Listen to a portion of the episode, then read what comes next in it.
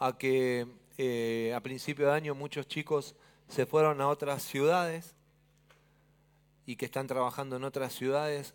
Qué bueno que todos nosotros podamos estar en este lugar y, que la cantidad de gente no haya menguado. Eso es buenísimo.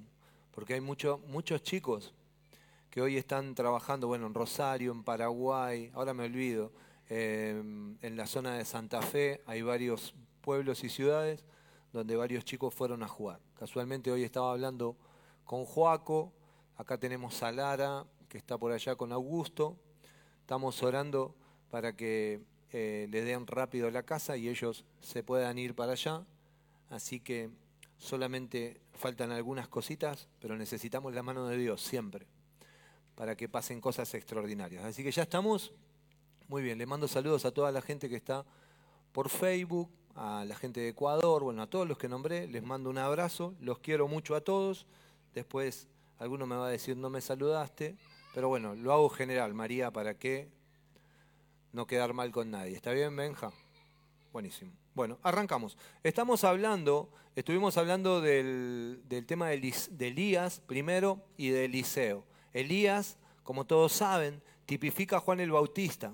Nosotros estamos viendo algunos tipos figuras y sombras. ¿Para qué hacemos esto? Para poder identificar el plan de Dios y el propósito de Dios en toda la palabra, desde la creación, ¿sí? hasta el libro de Apocalipsis, que es el libro de las revelaciones. O sea que Dios ya estableció su palabra y dice que ni una tilde de su palabra pasará. O sea que en esta noche no sería bueno que nosotros agreguemos algo, sino que podamos ser fiel a lo que dice la palabra. ¿Está claro? Y ahí la palabra muestra a Juan el Bautista como eh, a Elías como tipo de Juan el Bautista. ¿Por qué digo esto? Porque Juan el Bautista mostró y, habló y predicó del poder de Dios.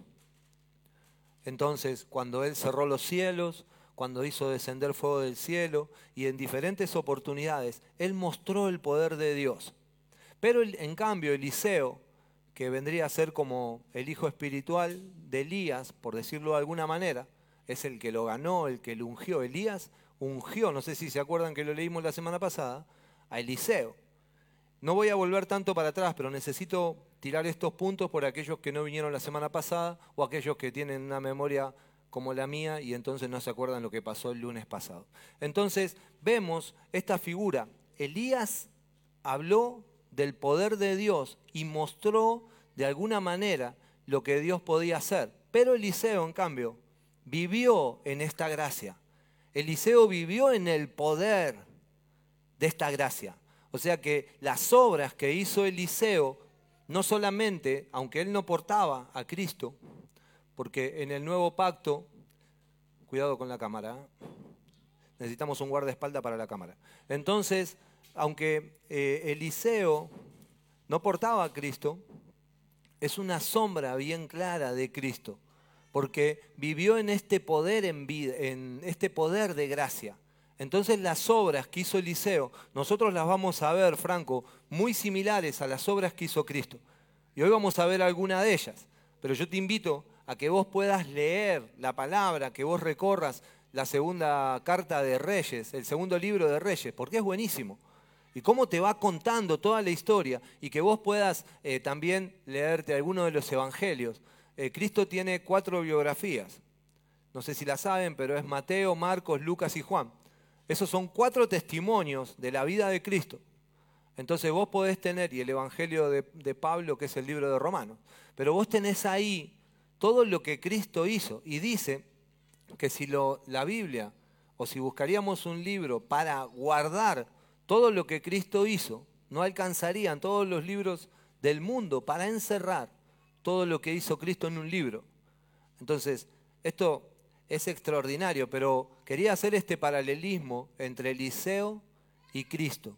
Y que vos después, mientras que estás leyendo, se te caiga el velo y, darte un poquito de, información para que se transforme en revelación. Y vos cuando leas la palabra puedas ver cosas, Dani, que hasta el momento no has visto.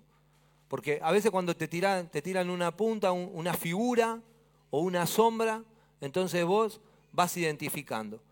Entonces hay un par de, datos importantes y se me venía a la cabeza, por eso me, estaba como yendo, porque se me venía a la cabeza algo que escuché hoy que me gustó mucho con respecto a Watchman Nee. No sé si lo conocen, nosotros trabajamos mucho con los libros de Watchman Nee y después su discípulo Winnesley. Nosotros vemos, consultamos mucho a una página que se llama Livestream, que el apóstol Lucas nos recomendó, a otra página que se llama Zoe Costa Rica. Y los libros de estos dos autores nosotros los leemos bastante, hemos leído El hombre espiritual, hemos leído varios de, ellos. Y me impactó algo que escuché, él se convirtió a los 17 años, no sé si sabían, como por ahí algunos de ustedes, no lo digo por vos Francisco, pero eh, sí, porque por ahí todos dicen yo, no, ni Francisco ni el amigo de, de Gonza tienen 17, eso ya saben. René y Guita. Pero entonces, René y Guita, un amigo mío. Entonces, eh, eh, Watchman Nee se convierte a los 17 años. Algo impresionante y cambió su vida para siempre. Y a mí me gustó escuchar esto, porque a mí me costaría hacer esto, Néstor, tío. ¿Te acordás que mi tío se pareció? Entonces, eh, a mí me costaría hacer esto. Dice que Watchman Nee leía el Nuevo Testamento una vez por semana. Una vez por semana el Nuevo Testamento. Y nosotros a Gata, no, me incluyo, ¿eh? nosotros a Gata leemos tres versículos y nos sentimos campeones. Pero dice que todas las semanas leía el Nuevo Testamento. El Nuevo Testamento. Yo te digo la verdad, quiero hacer la prueba. No sé cómo voy a hacer, ¿eh? Si ustedes me ven con los ojos por acá, bueno, es que a las 4 de la mañana estaba leyendo, claro. Pero, viste los dibujitos que... Pero la verdad que me impactó me impactó, porque a veces nosotros estamos anhelando tanto la revelación o anhelando tantas cosas que ya están reveladas en la palabra. Pero por falta de lectura, por falta de devoción, por falta de hambre, nosotros las desconocemos. De hecho, hay un versículo para cada situación. Viste que la vez pasada yo decía que sería bueno, como dice la Biblia en el libro de Corintios, donde dice llevar cautivo todo pensamiento a la obediencia en Cristo. Entonces sería bueno que vos puedas reemplazar un pensamiento natural con una escritura. Sería buenísimo de que vos puedas operar en esto. Fer, pero no sé si es tan bíblico. No sé, pero la palabra es la palabra. Entonces, si vos podrías transformar un pensamiento, yo qué sé, no sé, X pensamiento, ahora no se me viene ninguno a la cabeza, pero bueno, eh, no sé, eh, me van a echar del trabajo. Y voy a utilizar una palabra que todos conocen, pero que todos la usan para sus hijos espirituales, menos para nosotros los que estamos más elevados. Claro, nosotros estamos buscando otro tipo de palabra. Pero, por ejemplo, te echan del trabajo y te avisan que mañana vos te despiden. Y la palabra, hola chicos, ¿cómo andan? Le guardamos dos lugares ahí. Y Mili, mirá, Mili lo que hizo, ah, ahí está. Pero sos un preservativo en el medio de los dos, pará. Mili, correte para el costado, claro, ellos quieren estar juntos. Pero, claro, increíble, ¿eh? ¿Vos sos amiga o, Pero, ¿dónde estaba? Estoy jodiendo, tengo, estoy complicadísimo, estoy complicado, estoy complicado en mi espíritu, pero que el Señor me libre de esto, ¿no? Porque cuando bajé del auto me pegué, bueno, porque tengo auto, ¿no? Pero tampoco me voy a quejar, pero me pegué la punta de la zapatilla con el coso y estuve buscando un trapito y Cristian no tiene un trapito así de mano, ¿viste? Pero bueno, no importa, espero superarlo. Entonces, nosotros es una palabra que utilizamos para nuestros hijos. Eh, ahí va a venir el colo. No, no, no, no, no, no. Vamos. Pero esto para la... Cacá se juega con esto. No, no sale, ¿qué los tiró? ¿Qué los parió? Bueno, no importa. Perdón, René. Es algo que me tiene nervioso. Pero ahí, ahí se ve menos. O si no, mancho la otra y ya está. Bueno, pero como les estaba diciendo, es una palabra, Javi, que utilizamos para nuestros hijos espirituales, te la habrá dicho el ruso, pero es difícil usarla para nosotros, que es Romanos 8:28, donde dice que a los que aman a Dios, aman a Dios, todas las cosas le ayudan a bien. Esto es conforme al propósito. O sea, que te echaron del laburo y vos lo primero que decís, Toreto, eh, ay, la miércoles, loco, y ahora, ¿quién podrá ayudarme? Y te enteraste que el Chapulín Colorado era solamente una fábula. Entonces vos decís, ¿ahora qué hago? Y la Biblia, vos podrías reemplazar este pensamiento y decir lo que dice la palabra. La palabra dice que a los que aman a Dios, todas las cosas le ayudan a bien. Y esto es conforme al propósito. O sea que detrás de que te hayan echado del trabajo o de, la que, o de la situación que vos estés experimentando, Dios está trabajando conforme a su propósito, no al tuyo. Entonces cualquier cosa que vos mañana te enteres o esta noche te enteres, sea a tu criterio buena o a tu criterio mala, Dios está trabajando, Dios está en el asunto. Quiero decirte, como primer principio en esta noche, que Dios está en el asunto, Dios no se olvidó de vos. Dios no se olvidó de vos. Dios no te dejó desamparado. La Biblia dice, a diferencia de los profetas de Baal y de Acera, que vimos la vez pasada, la Biblia dice de que Dios no se duerme ni desmaya. Dios no se fatiga, dice la Biblia. Entonces sería bueno que vos sepas en esta noche también lo que dice Isaías capítulo 59, versículo 1, donde dice que la mano de Dios no se ha cortado. Mati, ¿no? Por eso. Y si es casi lo mismo, ¿para qué me hace quedar más delante de todos si es lo mismo? Mati, Santi. Santi, ¿no? ¿Viste? Entonces, Santi, la mano de Dios no se ha cortado, ni el oído de Dios está gravoso para escuchar a sus hijos. Nosotros teniendo estos fundamentos, dos palabras nada más. Imagínate si seguimos recorriendo. Entonces, con dos palabras, vos podrías cambiar tu patrón de pensamiento. Y como hay una naturaleza, como hay una vida, una naturaleza, vos podrías moverte en este patrón de pensamientos. Porque hay una naturaleza intrínseca. Dios ya te dio la vida. Por ejemplo, si nosotros le pediríamos a un perro, hay un perro que me gusta muchísimo, el de Fede, el, que no es el, que tiene, sino el que él quería comprar. Hubo una traición ahí que no la voy a contar ahora, en otro momento, una situación que sucedió. Pero hay un perro que me gusta mucho, es el perro de, mi hermano Damián. Se llama Tommy. Yo le digo Messi, pero porque primero el nombre original iba a ser Messi, René. Pero mi mamá dijo, yo no voy a salir con el perrito. Encima es así y no es tan lindo, pero es capo, ¿viste? Vos lo querés. Y después le voy a mandar una foto del grupo. Pero vos lo ves y mi mamá dice, no voy a andar con este perrito. Y le voy a decir, Messi, vení. Y la gente mira y cuando lo ve se parece a Fer más que a Messi, ¿entendés?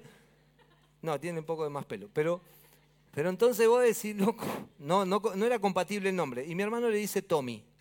Entonces le quedó Tommy. Ahora, ¿cómo? Original. Sí, entonces, y de apellido Hilfinger. No, no, Tommy.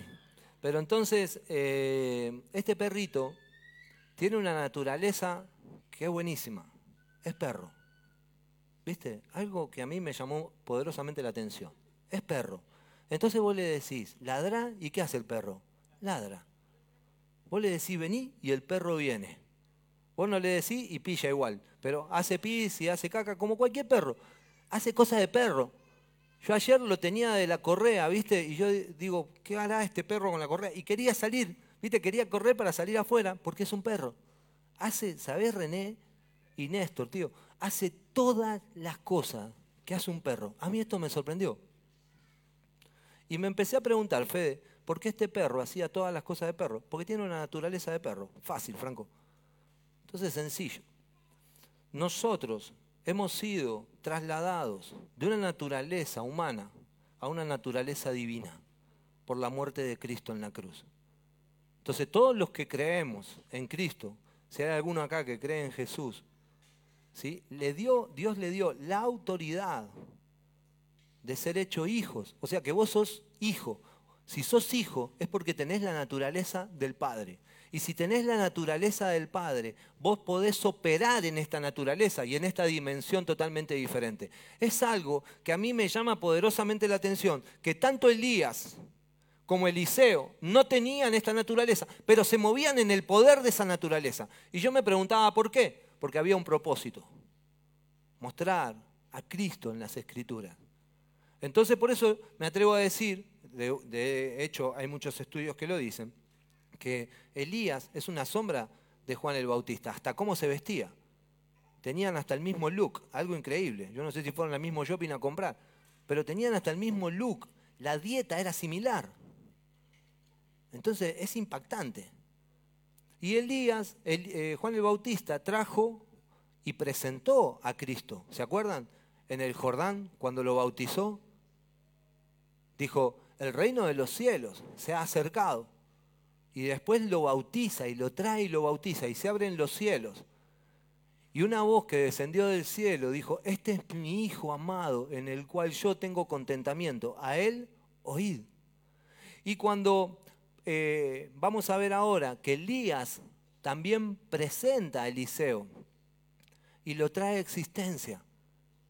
Y eso a mí me impacta, me llama poderosamente la atención. ¿Por qué Fer te impacta tanto? ¿Y por qué?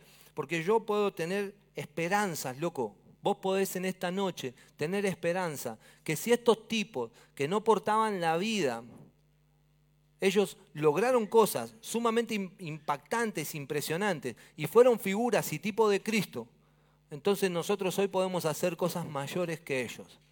Y de eso quiero que se trate el mensaje y se abra tu mente de que vos estás capacitado para hacer cosas superiores. Estás capacitado, Fer, aunque eh, Ale, viste, cuando le contaba, decía, no, Fer, que va, viste que, ¿eh? Este pelado que miércoles va. Bueno, estás capacitado para hacer un trabajo revolucionario en ese lugar donde estás ahora, Fer.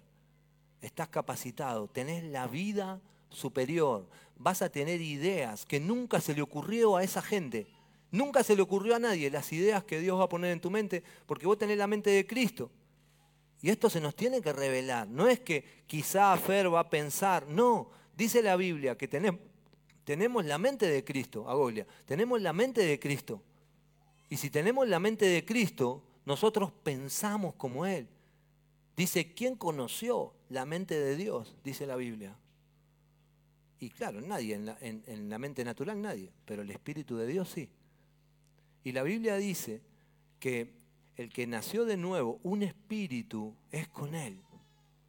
O sea que nosotros estamos homologados, aunque vos no te des cuenta. Yo, eh, me robó el celular y lo tiene por allá. Y a mí recién me llegó un mensaje, porque no sé si fue Iópolo o alguien que se le hacía tarde, que mandó un mensaje a deportista de fe. No sé si ustedes se dieron cuenta y yo hice, bueno, fue, no es que se me, no es que se me aflojaron las piernas, Tati, tranquila, sino que me sonó el celular. Al sonarme el celular, me vibró, ojo si vas al baño, pero bueno, pero me vibró el, bueno, yo porque tengo la mano derecha. Pero entonces, claro, Javi, ¿vos en qué mano usás el celular? El reloj. ¿En la derecha también? En la izquierda. Bueno, bueno, no tenés problema. En tal caso te vibras acá porque te agarras la cintura. Claro. Ya te reí, René, vos no tenés. No, tranquilo. Claro. Entonces, eh, ¿Por qué estoy diciendo esto? Porque hay una homologación tan grande en el espíritu, algo tan fuerte que nosotros no nos dimos cuenta, pero hay impactos en el cielo que en este momento están haciendo como, como ebullición en tu interior. ¿Fede, dónde lo tenés vos? ¿En la izquierda? No, pues están riendo allá, están como dos. Pueden venir los dos acá adelante si los nenes se fueron, loco. Bueno, entonces vamos a leer porque ya demasiado chiste. Quiero, como todos ya saben lo que yo di el lunes pasado, y Gonza me dijo, Fer, yo lo miré también por internet, entonces yo voy a empezar un poquito más adelante. ¿Está bien? La directora no dice nada. ¿Está bien, señora? Muy bien. Sí, porque a veces me tienen controlado. Entre la maestra y la directora estoy ahí como que no puedo. Entonces, Segunda de Reyes, capítulo 2.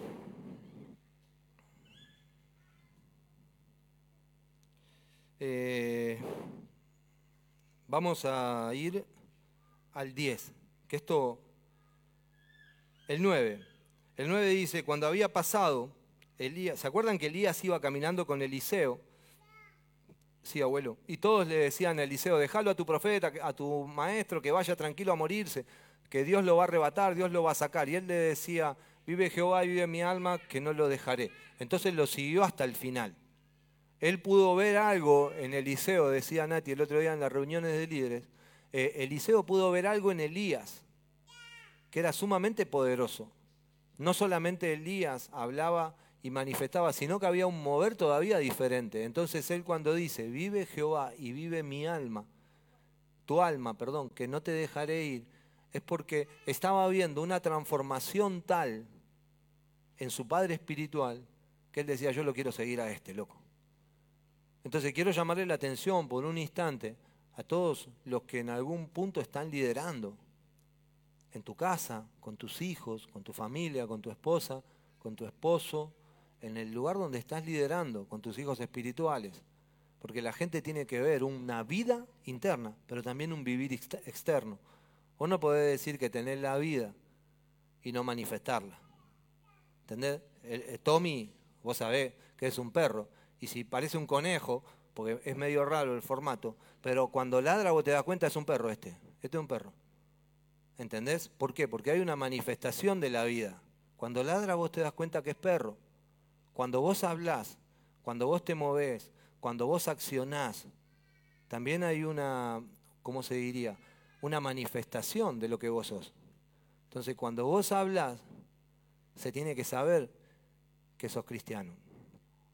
Hoy estábamos hablando con Tatiana porque trajo, ¿qué querés levantar la mano, hija? ¿No? ¿Querés ir al baño? ¿Estás bien? Bueno, a ver si rompe bolsa acá, lo único que me falta, salir corriendo. Hilda, Dijo, le ayudamos todos.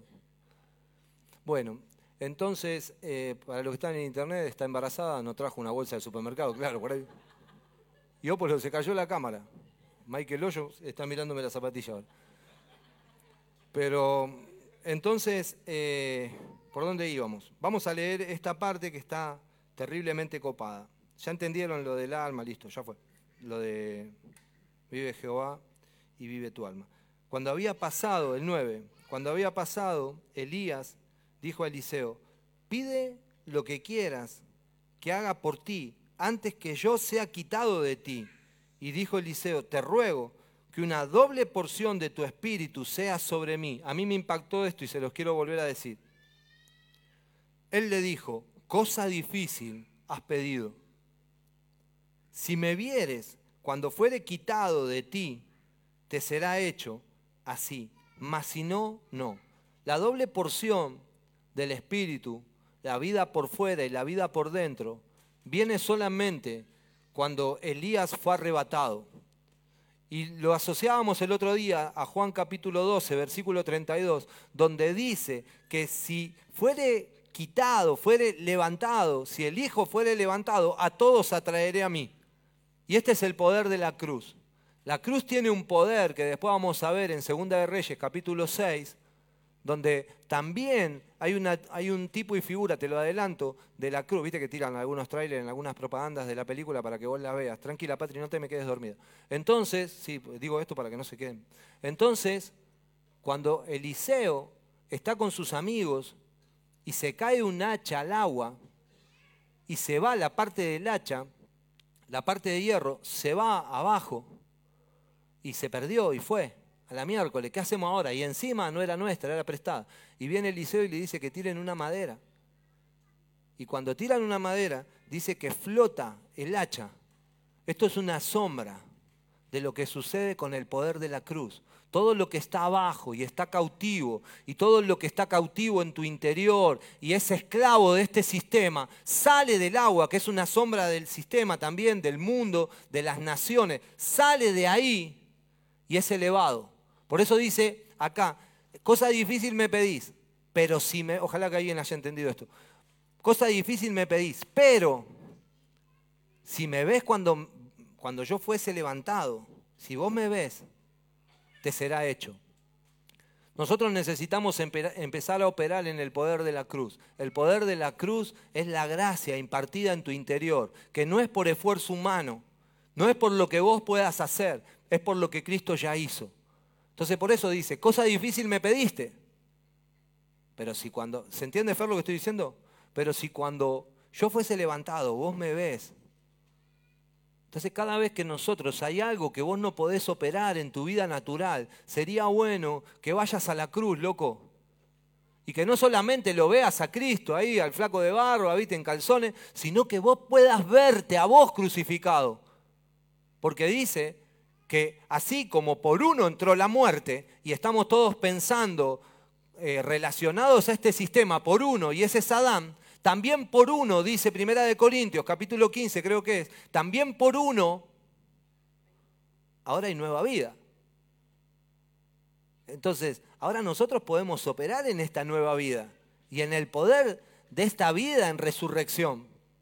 Por eso, no me asombra que no te impacte mucho lo que estoy diciendo, porque no tiene nada que ver con tu hombre natural, al contrario, hay que destituir a tu hombre natural para que reine la nueva vida en Cristo. Entonces por eso vos no te sentís contento con lo que estoy diciendo. Sería más fácil profetizarle a alguien, ahora cuando salís te van a dar mil pesos. Pero esos mil pesos te sirven para hoy. La vida eterna te da cien veces, perdón, el poder del Cristo en resurrección como le dijo a Pedro, te da cien veces más en esta vida y además la vida eterna. O sea que, loco, es un negocio redondo. no voy a hablar de los negocios hoy, pero es un negocio redondo, terrible para Alexis. Entonces sigamos, sigamos un poquito más, espero poder avanzar.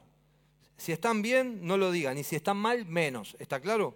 Así que si entienden, no digan nada, pasa, pasa desapercibido, y si no entienden nada, quédense callados también, seguimos. Entonces el 10 dice, y él le dijo, cosa difícil. O sea que no es fácil operar en, el, en esta vida de resurrección. No es fácil en tu problema o en tu dificultad ir a mirar la cruz. No es fácil. Aunque la tengas colgada acá. Viste que eh, tenemos, algunos tenemos la cruz colgada. Bueno, yo me puse esta chapa y mi mamá me preguntó, ¿por qué te pusiste eso? Le digo, la verdad que no sé, me pareció que quedaba bueno pero todavía no entendió mi mamá, pero le mando un beso. Y el 11 dice, aconteció que yendo ellos y hablando, ¿hablas con tu padre espiritual? ¿Hablas con tu hijo espiritual? ¿Qué hablas? ¿Hablas? ¿No hablas? ¿Hablas huevadas? ¿Hablas cosas serias? ¿Hablas de la palabra? ¿Hablas del espíritu? Elías sabía que se iba. Cuando alguien sabe que va a ser arrebatado, ¿eh? Elías sabía que se iba. Cuando alguien sabe que se va, presta atención en lo que está hablando. No habla cualquier cosa. Elías sabía, si los profetas, incluso los profetas que se asomaban ahí, que eh, eh, no sabían mucho o estaban ahí, estaban en las escuelas de los profetas aprendiendo, le decían a Eliseo, le decía, tu maestro se va, va a ser arrebatado, te lo van a quitar. O sea que todos sabían que eh, Elías iba a ser quitado, o sea que ¿Qué hablas con tus hijos espirituales? Quizás pensamos que tenemos mucho tiempo. Quizás pensás, no, yo soy joven, dice Gonzalo, tengo 54 años. Bueno, pero papá, papá, ah, ¿cuánto tenés, Gonzalo? Bueno, eh, en apariencia yo dije. bueno, ¿44 tenés?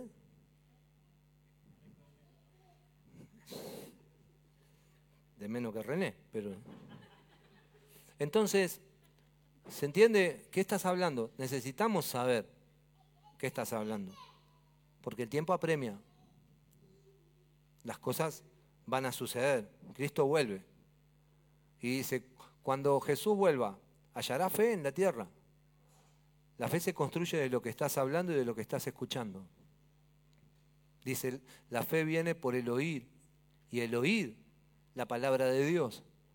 Entonces, ¿qué es lo que estamos hablando? Por favor, medita en eso. Seguimos. Y aconteció que yendo ellos, en el versículo 11, no te me pierdas, hablando, he aquí un carro de fuego con caballos de fuego, apartó a los dos y a Elías subió al cielo en un torbellino, o sea, en un torbellino, o sea que fue arrebatado, fue quitado. ¿Se acuerdan lo que dijimos el otro día que decía también el libro de Corintios? Decía que tiene que ser sacado lo primero para que sea establecido lo segundo.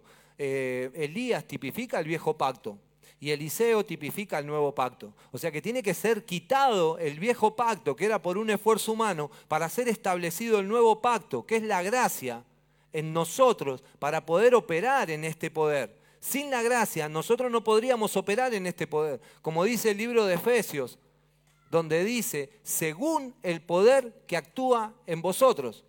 Entonces, ¿qué poder actúa en nosotros? Si opera el hombre natural, es un poder limitado y finito, pero si opera la nueva vida en Cristo, es un poder ilimitado e infinito.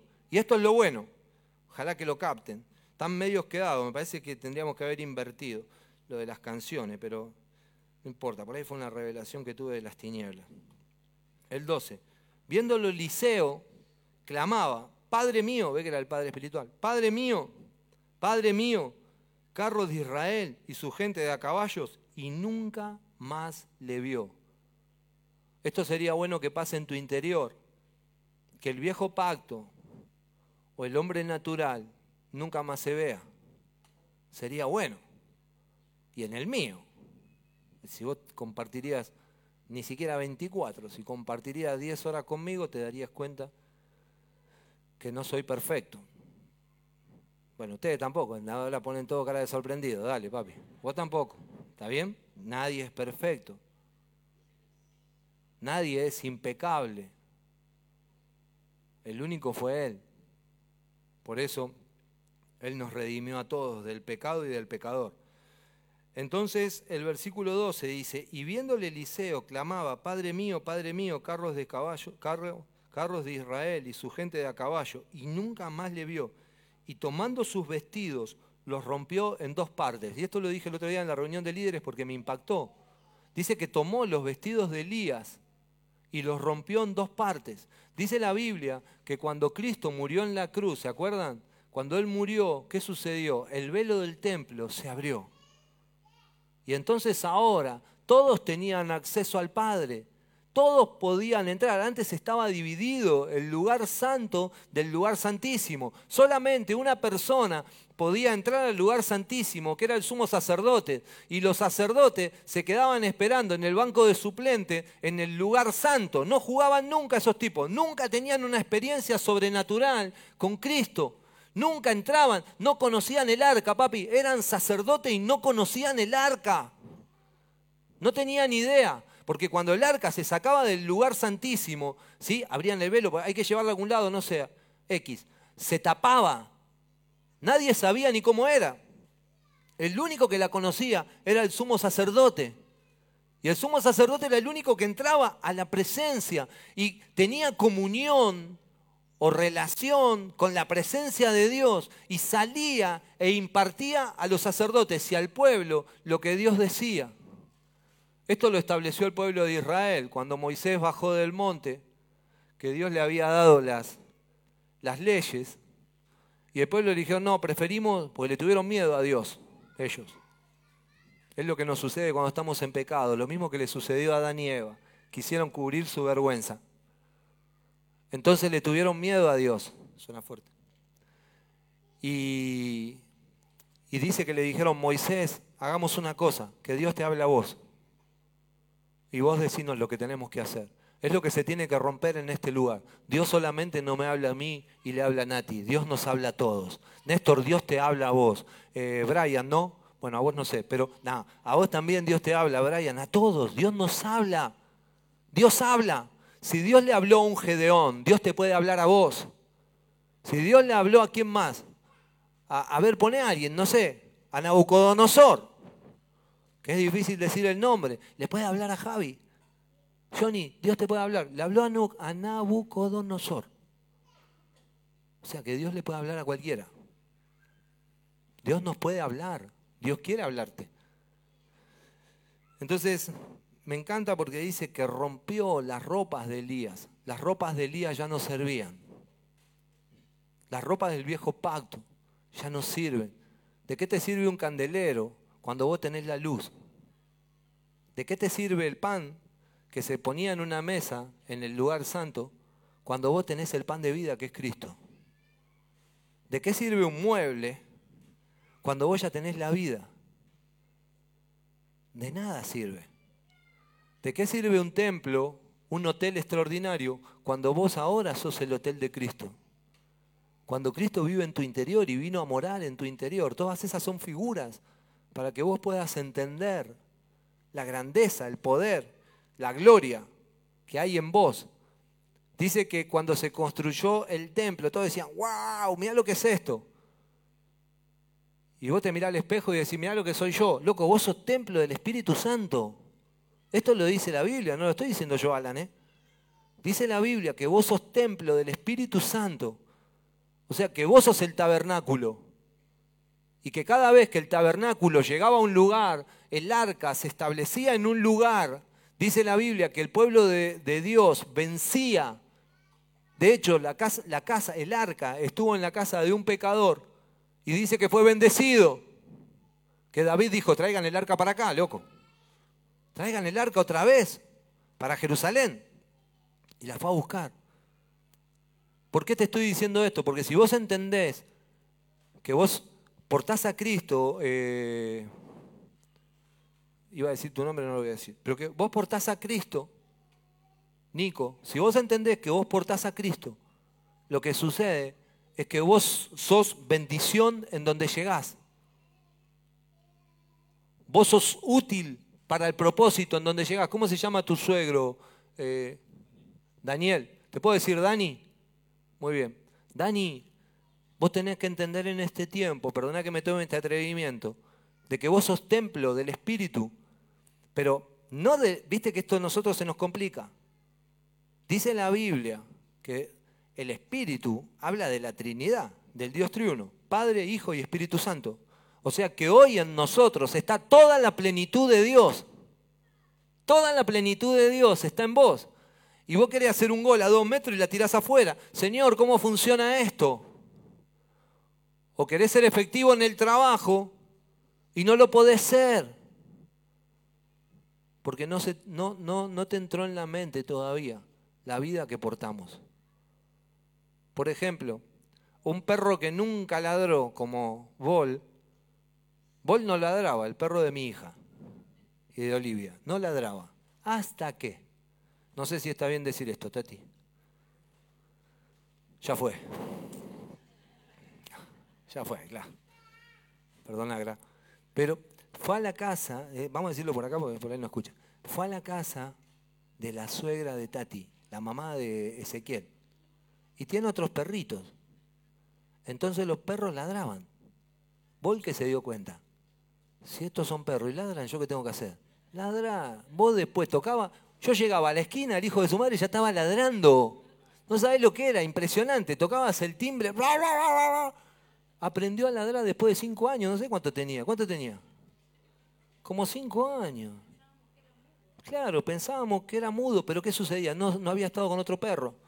O sea que vos en este lugar podés estar como Bol en esta noche. Vos viniste a este lugar para entender que hay una vida sobrenatural en tu interior y que vos podés operar en el poder de esa vida. Cuando vos ves al de al lado tuyo, dejá de envidiarlo. ¿Por qué este tiene esto? ¿Por qué este tiene el otro? ¿Por qué? Sino que preguntate, ¿qué hizo este loco para tener esto?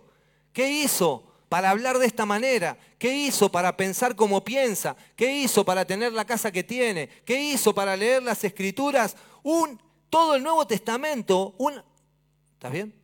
¿Te gustó? Yo me doy cuenta cuando me miras que te impacto. ¿Y la camisa te gustó? Me siento muy pastor con la camisa, pero bueno, fuera. Vete de aquí, Satanás. ¿Está bien? Entonces, eh, entender esto a vos te va a habilitar, te va a abrir la mente. Me encanta lo que sucede. Eliseo dijo, me sirve el manto, pero no la ropa. El manto tipifica el espíritu que había en Elías, el Espíritu Santo. Entonces me sirve el manto, pero no la ropa. Porque yo tengo ropa y yo puedo operar con este espíritu. Viste que todos le copiamos al pastor como habla, al apóstol Lucas como habla, los versículos que dice. Sería bueno que vos le copies el espíritu que actúa en el apóstol Lucas. Sería bueno que vos puedas ir más allá de lo que vemos un jugador, vemos, vemos eh, cómo lo hace y vos mirás cómo hace jueguito y vos mirás el externo pero no mirás el interno. Mirás lo que eh, se puede ver pero no mirás lo que hace cuando las cámaras no están. Entonces eso es lo que necesitamos en este tiempo. Hay un par de, rebeliones ahí atrás. Entonces dice, alzó luego, eh, seguimos un toque más, el 13, dice, alzó luego el manto de Elías que se le había caído y volvió y se paró a la orilla del Jordán. Y esto también me, encantó. Y tomando el manto de Elías, el espíritu de Elías, o que operaba a través de Elías, que se le había caído, golpeó las aguas y dijo, ¿dónde está Jehová, el Dios de Elías? Y así que hubo golpeado del mismo, del mismo modo las aguas, Se apartaron a uno y al otro lado, y pasó Eliseo. Y dice la Biblia que cuando pasaron Elías y Eliseo, porque repite lo mismo, es las mismas palabras utiliza, dice que pasó en seco. Pasaron en seco. Me impactó esto. ¿Por qué? Porque cuando habla en seco, habla que no había agua. Y cuando habla que no había agua, ya no había muerte. El agua tipifica la muerte, tipifica el bautismo, tipifica la Cuando vos te bautizás y entras en el agua, hay un poder que actúa, el poder de la muerte, pero también el poder de la resurrección a una nueva vida y un nuevo camino. Todos los que estamos acá nos bautizamos. Bueno, debe haber dos, dos o tres pecadores que no lo hicieron. Pero no importa, ya lo vamos a hacer, Nati. Tranquila, no te pongas nerviosa. No, es un chiste. No, no se lo tomen a mal. Pero se pueden bautizar. ¿Está? Y entonces, eh, esto muestra. ¿Te bautizaste en esto? Menos mal, porque si no, meterte abajo del agua, una joda. Pero, bueno, mami, está todo bien con esto, ¿no, tío? Está todo bien. ¿Ves? Él está contento, mami. Vos no te pongas mal, sé libre, tranquila, relájate. Claro. Entonces, eh, dice que cuando pasaba, estaba seco. ¿Qué significa esto? Que había un camino seco, había un camino ya sin muerte, había un camino de vida. Hay un camino de vida para operar una vez que pasás por la muerte. Una vez que vos pasaste por las aguas, algo quedó en las aguas. Y ahora lo que hace Cristo es un camino nuevo y vivo para que vos puedas operar y caminar. Donde vos puedas caminar en vida. Aunque estamos muertos para este mundo que tipifica el Jordán, estamos vivos para Dios. Vos estás vivo para Dios. Seguramente antes los ojos de Dios no se posaban sobre tu vida, porque solamente los ojos de Dios se posan donde está su Hijo. Dice que Él bendice la imagen y la semejanza. Él solamente bendice, da habilidad para prosperar en todo lo que hagan aquellos que portan su imagen y su semejanza. Lo dice el libro de Génesis, capítulo 1, capítulo 1 versículo 26. Entonces, esto es una realidad. Y a mí me impacta cómo hoy se abre un camino para que estos dos tipos pasen, pero es el mismo camino que vos y yo podemos transitar. Un camino vivo, un camino donde la muerte ya quedó atrás para que yo pueda operar en esta vida. Vos imaginate que creo que eran las, eh, las chicas estas que andaban con Jesús, no me acuerdo los nombres, pero dice que estaban llorando y estaban buscando y, y un ángel y le dijo, ¿por qué buscan entre los muertos, allá atrás, entre los muertos al que vive?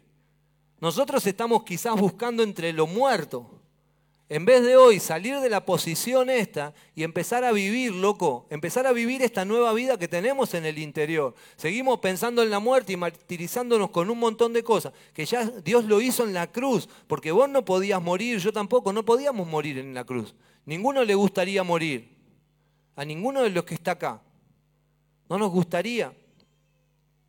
Si hoy te dicen a vos, che, mañana te vas para el cielo, vos decís, uh, loco, ¿por qué no me dejas un día mal? Aunque sea. Bueno, iba a decir, eso que pensé no lo puedo decir.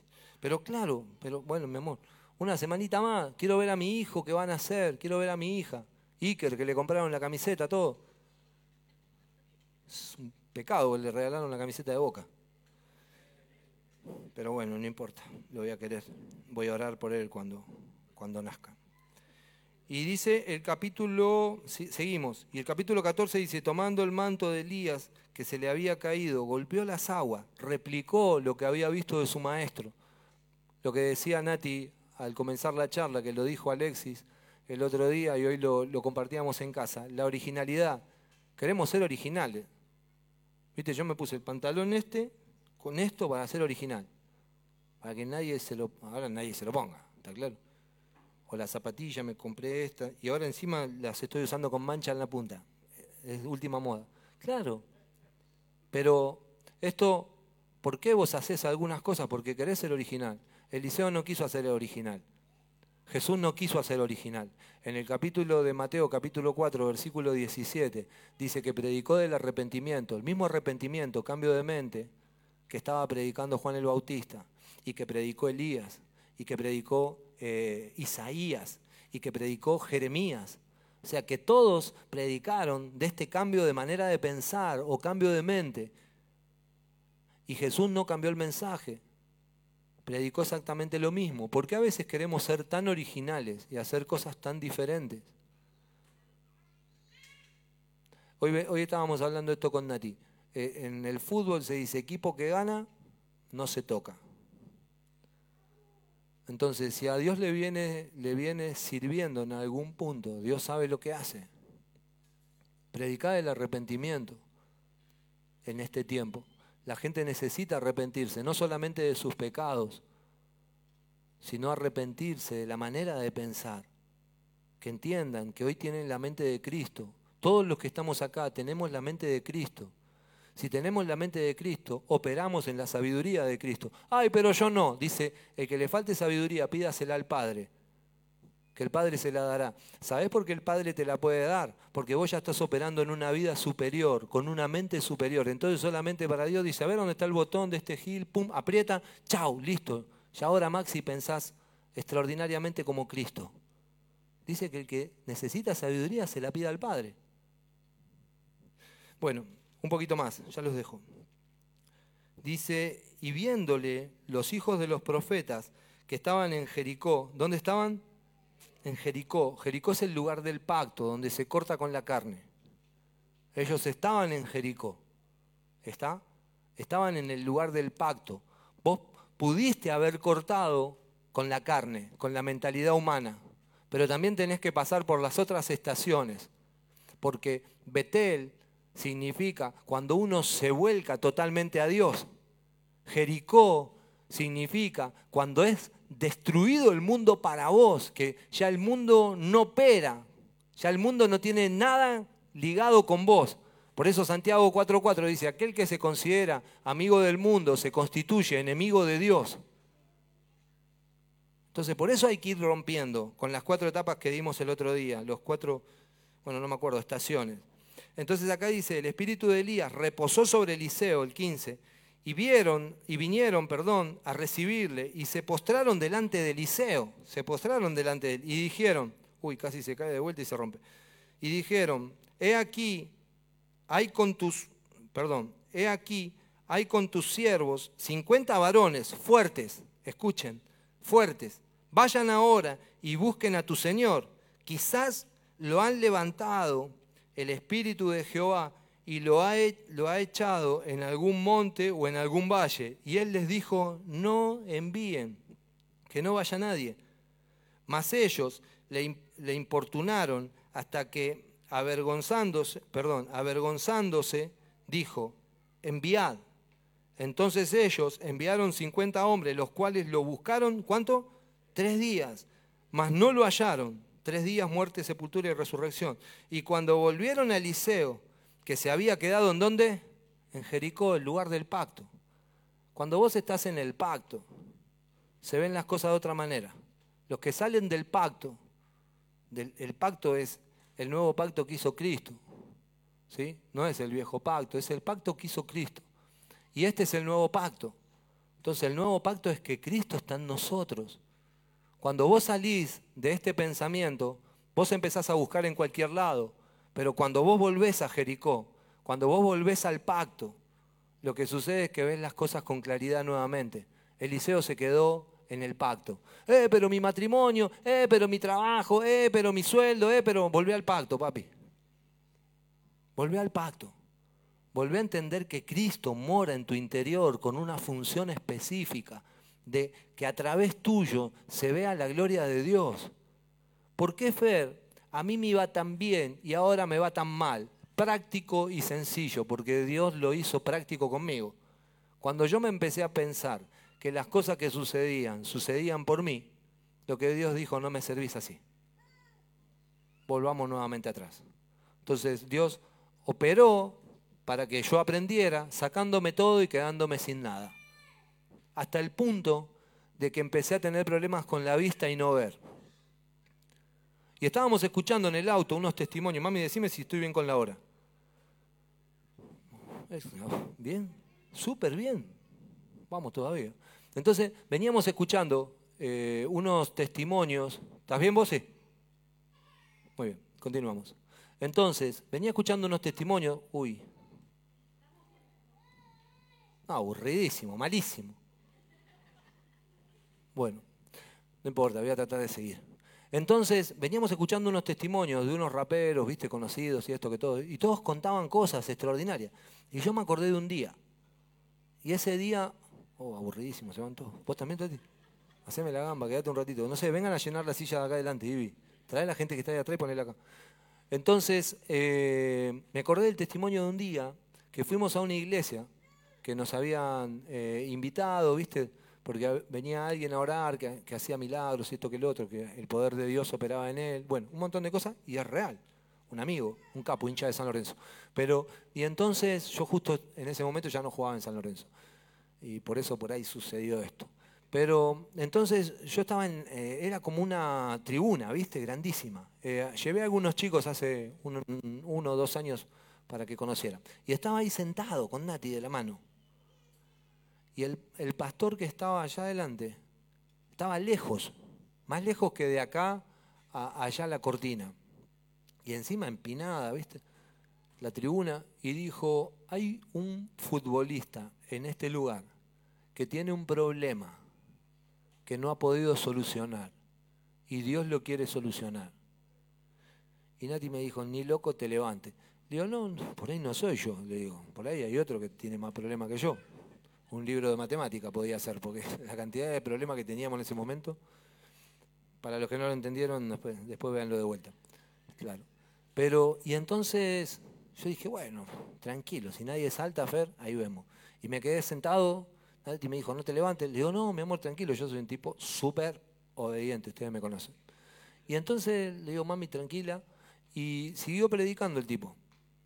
A los 10, 15 minutos dice, hay un jugador de fútbol acá que tiene un problema y que Dios lo quiere solucionar. A mí me gustaría que pase acá adelante. Y ahí, viste, yo ya, ah, mami. Digo, tranquila, tranquila. Y, a los 10 minutos otra vez, o antes, cinco minutos, dijo, por favor, le pido que si hay un jugador de fútbol en la sala, yo ya me había verificado que no había nadie, ¿eh? el único futbolista era yo, y si hay un futbolista en la sala, que por favor baje, porque Dios me tiene la cabeza ya así de, estar hablándome y lo que sucede es que yo no puedo continuar. Y en eso le digo, Nati, bajemos. Le digo, bancame, acompañame. Y bueno, bajamos desde allá, ¿eh? Desde la loma de los quinotos a la izquierda, bajamos y llegué hasta ahí y me dijo, ¿qué te pasa? bueno, le expliqué lo que pasaba así rápidamente, sin micrófono, y el tipo oró por mí y dijo, cree y verás la gloria de Dios. Y yo tenía un problema grande en la vista en ese momento, y yo digo, digo, bueno, el Señor me va a sanar, qué bueno que es el Señor, y el Señor no me sanó. O sea que yo me fui de ahí viendo menos que lo que veía cuando llegué, porque cuando llegué llegué con unos lentes de contacto que cuando estábamos cantando, ¿viste? Como cantamos acá, yo me los saqué porque yo sentí que Dios me iba a sanar. Entonces me los saqué, los tiré y para verificar que no me los iba a poner de vuelta, los pisé bien, ¿viste? Tac. Y dije, Señor, soy libre. Pero me fui viendo menos que como llegué. Entonces al otro día yo fui a visitarlo de vuelta. Y iba a decir el nombre, pero no lo voy a decir. Le digo, digo, mirá, el tipo estaba predicando. Yo me acerqué, yo era complicado. Y me acerqué y le digo, escúchame, yo de ahí. Y el tipo estaba predicando. Le digo, mirá, digo, yo ayer vine, ¿te acordás? Sí, pero estoy. Digo, no, no, pero yo ayer vine, pa. Y vos oraste por mí y me dijiste que crea. Y yo creí. Y no veo. Es más, veo menos que antes. Dice, bueno, yo te dije que creas. Y si vos crees, vas a ver. Me fui tranquilo para casa. Creo que ni nos quedamos ahí a la charla, no me acuerdo. Me fui tranquilo para casa, pero no pasó nada. Entonces, ¿qué sucedió? Al otro día fui de vuelta a otro lugar que estaba. Y estaba predicando. Y estaba predicando y yo conocía el lugar, entonces me metí por atrás y había como un, como eso, ¿ves? Así. Y me metí por acá, así, como, como, me metí por acá y le dije, hey, iba a decir el nombre otra vez, pero, hey, le digo, escúchame. Y yo estaba atrás de la cortina, comiquísimo. Y había unas baterías ahí, la música. Le digo, hey, escúchame, ¿te acordás que yo ayer? Sí, me dijo, imposible olvidarme, me dijo. Pero me dijo, yo te dije algo claro, yo te dije que creas y verás la gloria de Dios. Y en realidad, bueno, fue lo primero. Entonces, y en realidad, yo agarré y en ese momento dije, bueno, Señor, haz lo que vos quieras. Y me relajé. Esto era un domingo. el lunes nada, el martes nada, yo el miércoles jugaba y encima de noche.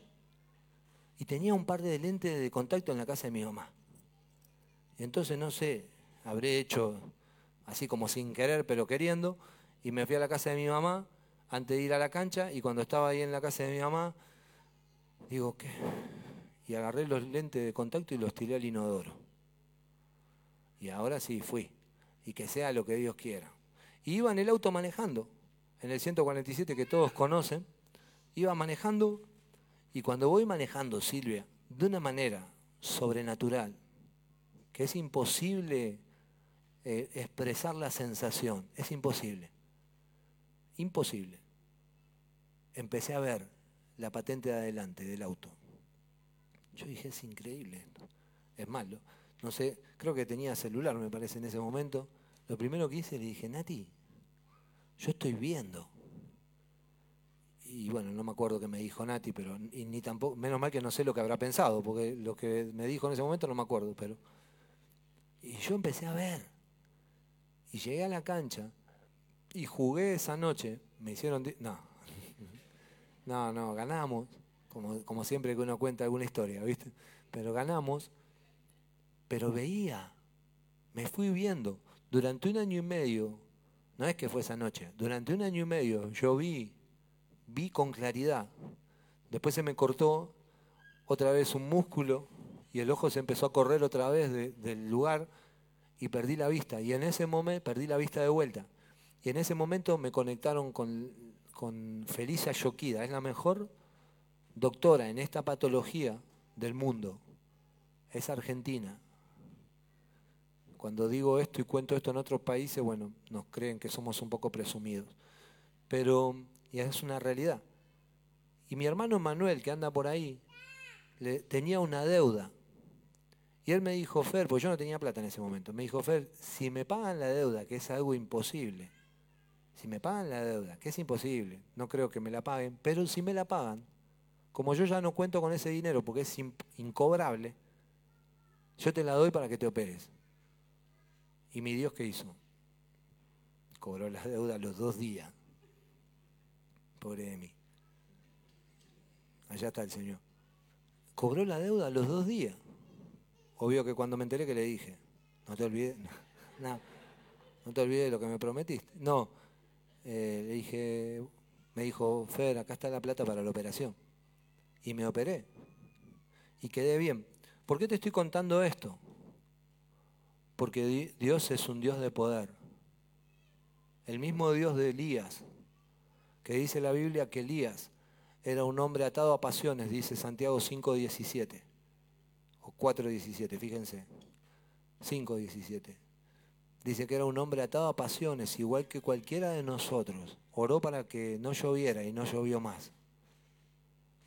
Entonces, el mismo espíritu que operaba a través de Elías, el mismo espíritu de poder y de vida y de gracia que operaba en Eliseo, está en nosotros Qué bueno que yo no me sané esa noche, Carmen, cuando el pastor oró por mí, sino mis expectativas hubiesen estado puestas en una persona. Qué bueno que a mí me sanó Dios y que me llamó, que yo estaba allá arriba, donde nadie te puede ver, aparte estaba escondido, camuflado, para que nadie me conozca. Y Dios te conoce, y Dios te trae de allá adelante para solucionar un problema existencial. El problema, ¿sabes, qué fue lo que Dios me mostró esa noche que yo pude ver recién cuando venía en el auto? Que Él me escogió. Yo lo que pude ver esa noche o esa tarde, no sé qué, una tarde era, que Dios me hizo bajar desde allá arriba, acá adelante. ¿sí? Estaba lleno de gente. Había un montón de gente famosa, que no vamos a dar los nombres para, para no hacerlos sentir mal si alguna vez escuchan, pero había un montón de gente. Y Dios nos trajo desde allá, de donde las cosas no pasan, de donde, ¿viste? donde hay una separación con el velo. ¿Viste lo que hizo Eliseo? Rompió el velo. ¿Para qué? Para que puedan pasar. A mí me trajo acá adelante. Y yo lo que pude ver hoy es que más que esa tarde, Dios sanarme, lo que hizo Dios es decirme, ves que yo te escogí desde antes de la fundación del mundo y solamente es cuestión ni siquiera de tiempo, sino de los tiempos No es de tiempo. Ay, a ver, sino de los tiempos. Es diferente el tiempo con los tiempos. Es diferente. Porque Jesús vino en el Nuevo Testamento a su tiempo. No vino antes. Antes hubo sombras de lo que iba a pasar. Quiero finalizar. Y bueno, más ellos importunaron el versículo 18, y cuando volvió a Eliseo, cuando volvió, cuando volvieron a Eliseo que se había quedado en Jericó, acuérdense en el pacto, él les dijo, ¿no os dije yo que no fueseis? Y los hombres de la ciudad dijeron a Eliseo, he aquí el lugar, escuchen, por favor, el lugar, el lugar, el lugar. Ayúdenme escuchar y a entender esto, que te lo van a preguntar en la casa de iglesia, porque por ahí alguno se está comiendo los mocos y, viste, después te van a decir, ay, no entendí la última parte que dijo Fer. Entonces dice, los hombres de la ciudad dijeron a Eliseo, he aquí el lugar en donde está colocada esta ciudad es bueno, es bueno como mi Señor ve, mas las aguas son malas y la tierra estéril. Quiero, hay tres lugares. El lugar donde estamos que es bueno, las aguas malas y la tierra estéril. Ojalá que alguien ya se haya revelado. El espíritu es bueno, es el lugar operativo donde Cristo viene a vivir, a morar, es el centro operativo de donde maneja todo. El lugar donde mora en tu interior es en, el espíritu. O sea que dice la tierra o el lugar que es bueno. Las aguas que son amargas. Las aguas es el alma. Y después dice, entonces la tierra es estéril. Nosotros hoy necesitamos en este tiempo que la vida que vino a nuestro interior. Lleve cautiva el alma. La vida tiene el poder. Lo único que nosotros hoy necesitamos es negarnos. Es una negación. Lo único que Dios necesita no para la salvación eterna, sino que para el operar en gloria, operar en poder, operar en, los milagros, el ver cosas que nunca viste, eh, acceder a cosas que nunca tocaste, que nunca pasaron, no sé, cosas sobrenaturales y cosas eternas. No hablo de lo, de material, hablo de cosas eternas, cosas eh, y, que, nadie puede así como decir con palabras, como Pablo decía en un momento, no me es dado decir estas palabras porque ni las entiendo todavía, ni las entendería si yo lo dijera, pero vivir en ese poder de gloria, lo único que necesitas es la negación del alma, porque las aguas son amargas, las aguas son amargas, tu alma ha tenido el control por mucho tiempo. Y en este momento, para que haya un poder y que no sea todo estéril, porque viste que hay gente que te dice, yo creo en Jesús, pero las cosas no me funcionan, no sé si te pasa. Yo creo en Dios, pero las cosas no me funcionan. Entonces lo que sucede es, que, es por esto, es que las aguas son amargas. ¿Y qué hizo Eliseo con estas aguas amargas? un tipo de Cristo. Dice que agarró y tomó sal. Le dijo, tráiganme sal. Y la llevó Dice que el Jordán tenía como una cascada. Y dice que fue al lugar de la cascada del Jordán, donde nace todo. Y fue ahí. Y tiró la sal en el agua. Y cuando tiró la sal en el agua, lo que sucedió fue que las aguas fueron sanadas. Hay algo impresionante que tiene que pasar con la sal. A mí me enseñó mi suegra, no cocina muchos platos mi suegra, pero cocina churrascos. Y creo que son los mejores. ¿Está? Por ahí a mí me gusta un poquito más crudito, ¿está bien? Pero bueno. Y ella dice que la sal se tira cuando empieza a salir la sangre de la carne. Porque la sal no puede entrar si hay una costra. La sal solamente entra cuando hay algún líquido. Entonces cuando hay algún líquido, eh, tiene la capacidad, la sal, Nati, de meterse en el agua y como, ¿cómo se diría? Como homologarse, como hacerse una y salar desde adentro hacia afuera. Esto es extraordinario. Porque esto es lo que Dios está haciendo en tu interior. La sal es la misma vida de Cristo, pero también es la misma vida de Cristo que opera en cada uno de nosotros, Johnny. Johnny Goitía, es la misma vida, es la vida de Cristo, pero también es la vida que opera en nosotros. Por eso nosotros hoy somos tirados al agua. ¿Se entiende, Jesse? Jesse, ¿no? Somos tirados al agua. Bueno, no importa si no entiendes, después miralo de vuelta. Pero somos tirados al agua, somos tirados en este mundo para salar las aguas amargas que hay acá. O sea que a través de nosotros es que la gente va a sufrir una transformación. Esto es necesario que vos lo sepas. Porque si va a pasar un milagro en el lugar donde vos estás, si, va a pasar, si mucha gente a Dios le plació que todo el mundo se convirtiera por intermedio de la locura de la predicación, no hay otra forma de que la gente conozca a Dios. Es por nosotros, lo dice tu Biblia y la mía. Dice que a, Dios le plació que todos le conocieran por la locura de la predicación. Por eso, Mateo capítulo 5, después de dar el sermón del monte, dice, vosotros sois la sal. Si vos podés operar en los primeros capítulos, como dice las bienaventuranzas, si vos podés operar en los primeros versículos del capítulo 5 de Mateo, dice la Biblia, vosotros sois la sal de este mundo los que somos hoy, así como Eliseo, tipo de Cristo, tiró la sal, hoy nosotros somos los que somos tirados a este mundo para que la gente pueda reconocer que hay un Dios y un Dios poderoso. Por eso quiero decirte, para finalizar, Nati, hablé mucho, ya lo sé, pero es necesario. Es necesario de que se te abran 25 ventanas y que vos no entiendas muchas cosas para que vos empieces a preguntar. Es necesario que te sacuda por toda la palabra para que se despierte, loco, un hambre de verdad, de querer conocer la palabra.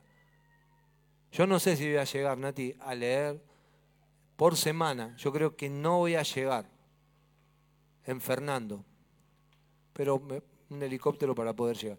Pero sí creo que voy a poder hacerlo en esta vida nueva, de mañana empezar a leer los evangelios. Y yo no sé si voy a llegar a leer todo el Nuevo Testamento, pero que voy a empezar, voy a empezar. Que voy a empezar, voy a empezar, ¿eh? Ya te lo aviso. Porque si Watchman Nee, que tiene la misma vida que tengo yo, lo pudo hacer, yo también puedo. Federico, ¿qué tiene de importante? Mira, Llegué de Ecuador con cólera hace unos años atrás. Escuchá esta Fer porque esta es mundial. Me agarró cólera, fuimos a jugar Copa Libertadores, me agarra cólera y me compré un artefacto que en ese momento se usaban los CD, ¿está?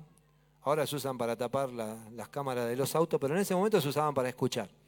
Y entonces me bajo con cólera, a full, hecho percha, Marcelo Araujo, no sé si lo conocen, venía ahí con, nosotros en el avión y Macaya Márquez, todavía Macaya Márquez estaba eh, eh, así trabajando.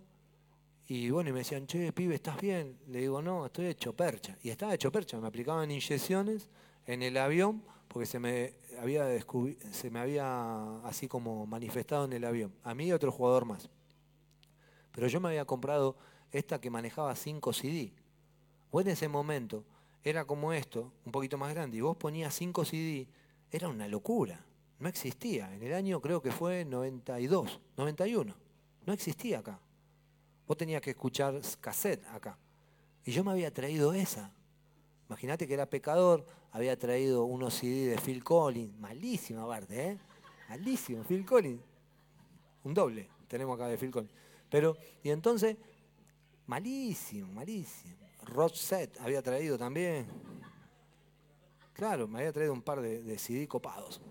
Bueno, estaba tan hecho percha que yo dije, las valijas a mí no me interesaban. ¿Sabes lo que único que me interesaba? La consola que había traído. Entonces yo me la calcé abajo del brazo, me agarré así y dije, a mí esta no me la saca. Cuando me vieron lo del aeropuerto, uy, esto está mal. Pero cuando me vieron lo del aeropuerto, la cara que tenía así como Loreto, me dijeron, loco, pasá. Pasá, pasá, pasá rápido, andá. Están esperando afuera para llevarte. Bueno, después me dieron mil inyecciones. Cuando me recuperé un poquito a las, no sé, no sé, no estaba muy recuperado, abuela, pero ponele, no sé, 12 horas. Le dije a mi hermano, ¿viste el aparato ese que traje? Tráelo a la pieza. Y mi hermano lo trajo, mi hermano Marcelo, no de mí, que ustedes conocen, mi hermano Marcelo. Y le digo, negro, tráelo. Y lo trajo. Y cuando lo trajo, le digo, apoyalo ahí en la mesita de mamá. ¿Viste? Y, lo apoya así en la mesita de mamá y le digo, trae un cable. Agarré y enchufé el cable atrás y enchufarlo a la pared. Y mi hermano fue y lo enchufó. Cuando lo enchufó, ¿qué hizo? Plum, explotó. Porque en ese momento, René, en Ecuador se utilizaba otro, claro, 110 y acá 220. Explotó a la miércoles. No lo pude usar más. ¿Por qué te estoy diciendo esto? Porque vos hoy tenés un manual, que es la Biblia. Y para que no explote todo tu ser, sería bueno que vos conectes con la palabra. Es bueno que vos conectes con la palabra y sepas lo que el Creador dice en la palabra acerca de vos. Sería bueno. Va a ser que no revientes como reventó eso y encima no había nadie para, no había nadie para que lo arregle. Tuve que esperar como seis, no sé, dos o tres años debo haber tenido que esperar para que alguien estudie y lo pueda, lo pueda arreglar. Entonces quería darte estas recomendaciones. Es importante lo de la sal, porque dice que si la sal pierde el sabor, ¿de qué sirve la sal? Sirve para ser echada al fuego. Sería bueno que nosotros, todos los que somos sal en este lugar, podamos darle sazón, darle sabor a la vida de otra gente. Yo creo que cuando Nico y su señora, ¿cómo se llama tu señora, Nico? La señora de Nico. Ayelén. Algo vieron en Emanuel y Joana. Por eso ellos hoy están en esta noche, en este lugar. Algo vieron. Algo viste, Luis, cuando llegaste a Atlas, que dijiste, yo quiero a este Cristo. Entonces, el problema no es lo que te movió hasta este lugar. El problema es qué vas a hacer hoy porque la vida eterna la tenés.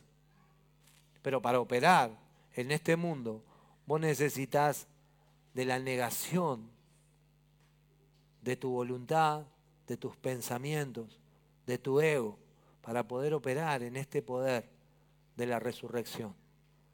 Quiero que por un instante puedas cerrar tus ojos